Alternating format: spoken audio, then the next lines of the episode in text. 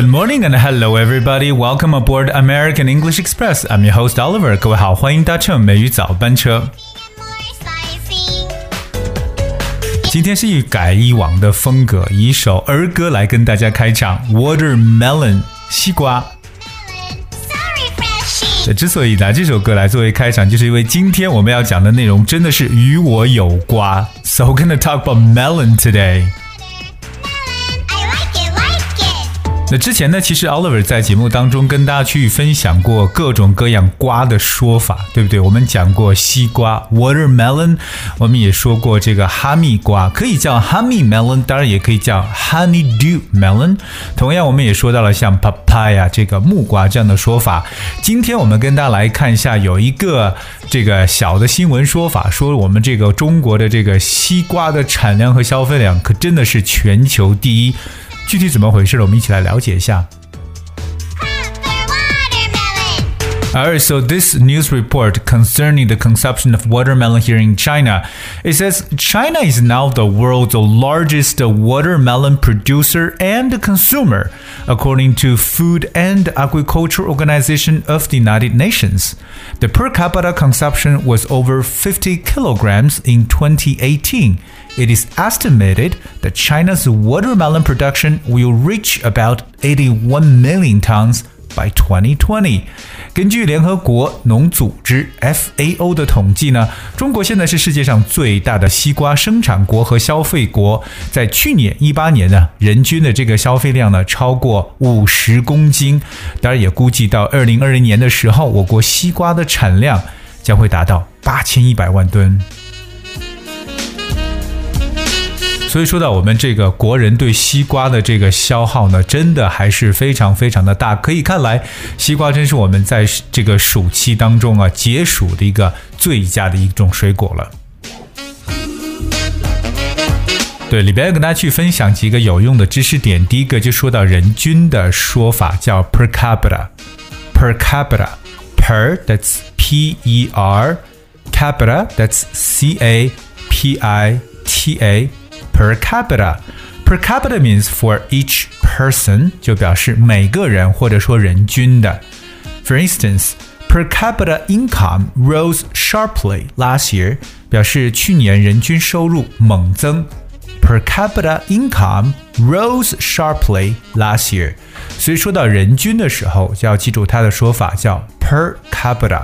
而大家比较熟悉的平均这个概念呢？ 叫 average，that's a different word。average 平均，per capita 人均。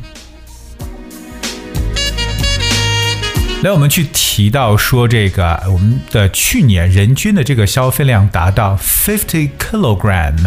我们知道这个计量单位啊，kilogram，kilogram，that's K I L O G R A M，我们也简称为 kg，kilogram，or 也可以叫 kilo，它就是。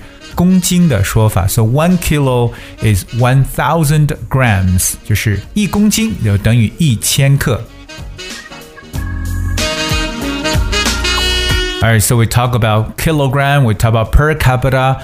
You know, we, we are the largest watermelon producer and consumption country，那当然我们是最大的西瓜生产生产国和消费国。那接下来我们了解一下，其实有的 top ten fruits sold in China，我们国内最畅销的十大水果分别是哪十个？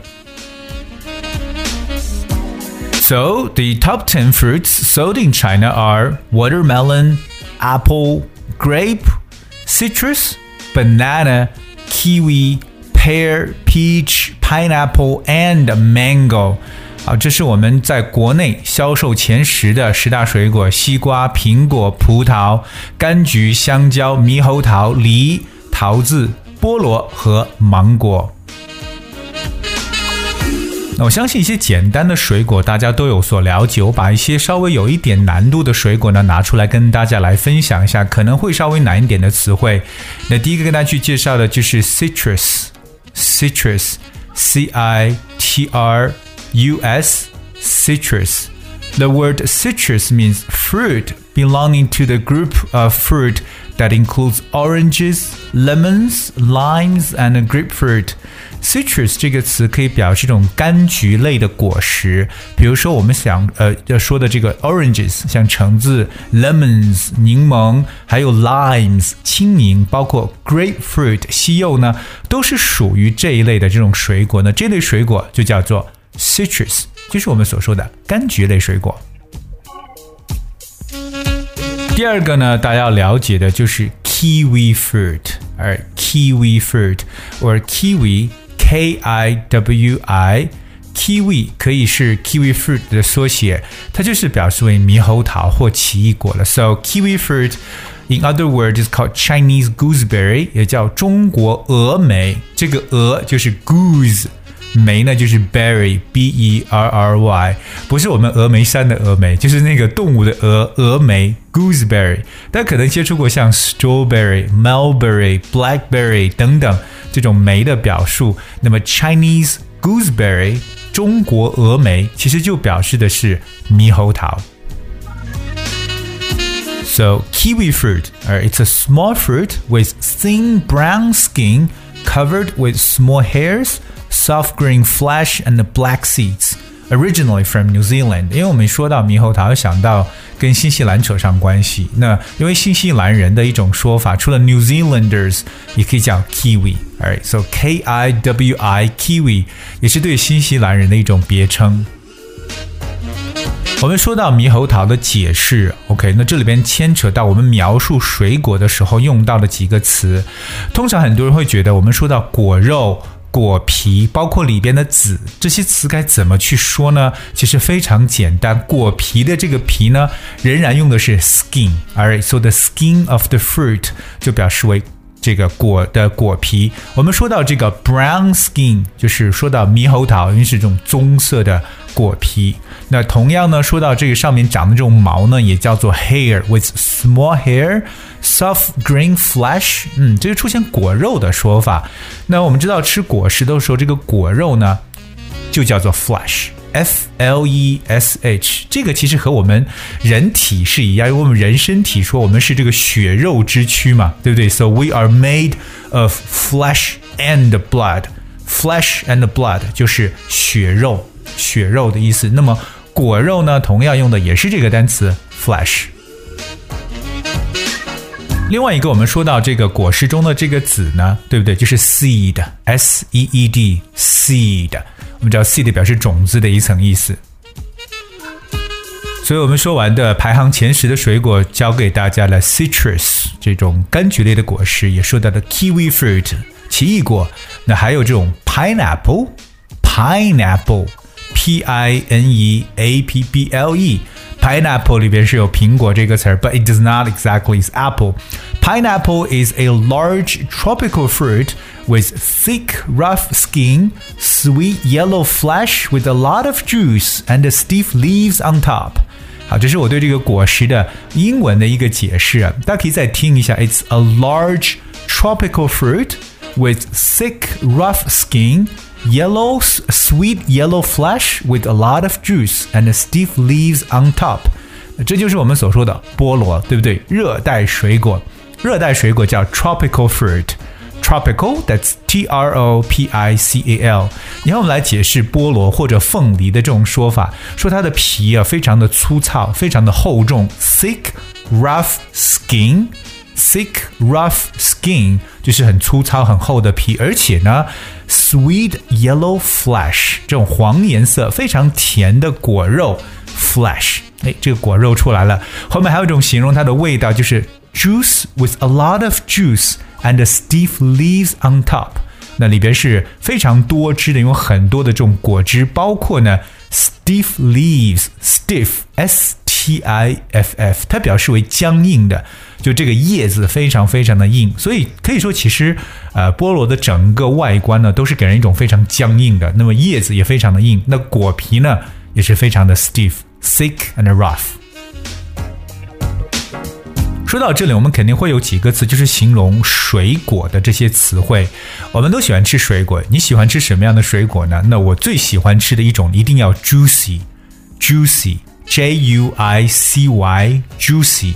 The word juicy means containing a lot of juice and good to eat，就表示多汁的和汁液丰富的。我们知道 juice 表示果汁，所以把 e 变成 y 就是形容词多汁的，like soft juicy pears 就表示脆生多汁的梨。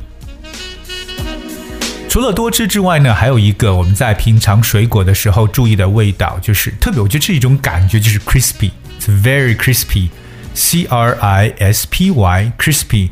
The word crispy means firm or dry and making a pleasant noise when crushed.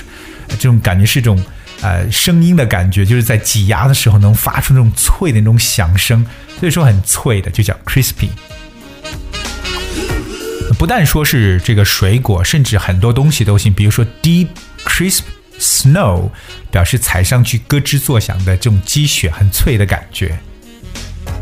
当然，我相信大部分的水果都是 sweet，也有一些是 sour and sweet，酸甜味的。这个酸呢叫 sour，that's S O U R，sour and sweet，酸甜的。今天 Oliver 带着大家了解一下，原来我们中国最畅销的水果，既然是 watermelon 西瓜，所以说呢，与我有关。同样，我们也说到了一些其他的类型水果的说法，包括果皮、果肉、果汁，都跟大家进行分享。所以一定呢，要好好的去复习了。那同样想告诉各位的是，如果你想了解美语早班车讲解的内容的文字版本，非常简单，只需要你动动手来去搜索和关注一下微信公众号“美语早班车”，就可以找到了。节目最后送来大家一首歌曲《Colorful》，哇，这首歌多姿多彩，非常适合这个季节来收听，是希望各位的夏天过得多姿多彩一点。Thank you so much for tuning today. I will see you tomorrow.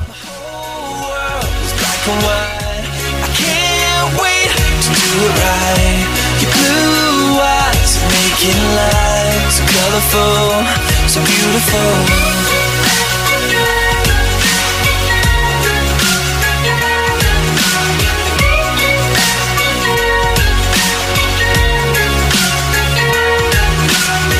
Something real that I can't bear to lose You're my diamond, I finally found you I was searching all of my life. Then I stumbled in the rough, and you were mine. Now making me feel like I'm in clouds. Never knew love was this loud. Dancing all night through the bass.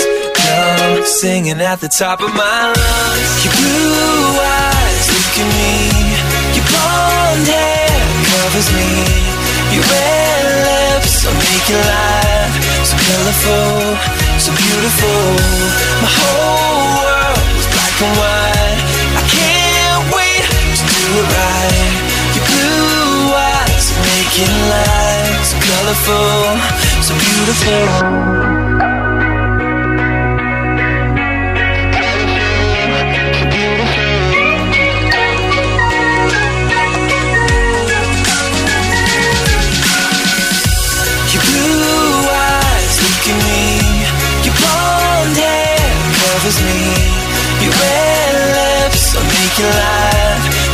So so beautiful.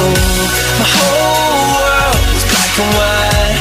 I can't wait to do it right. Your blue eyes are making life so colorful, so beautiful.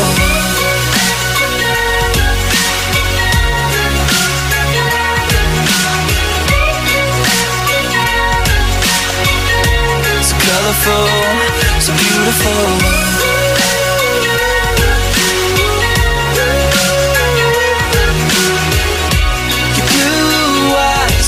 Eyes making light so colorful, so beautiful.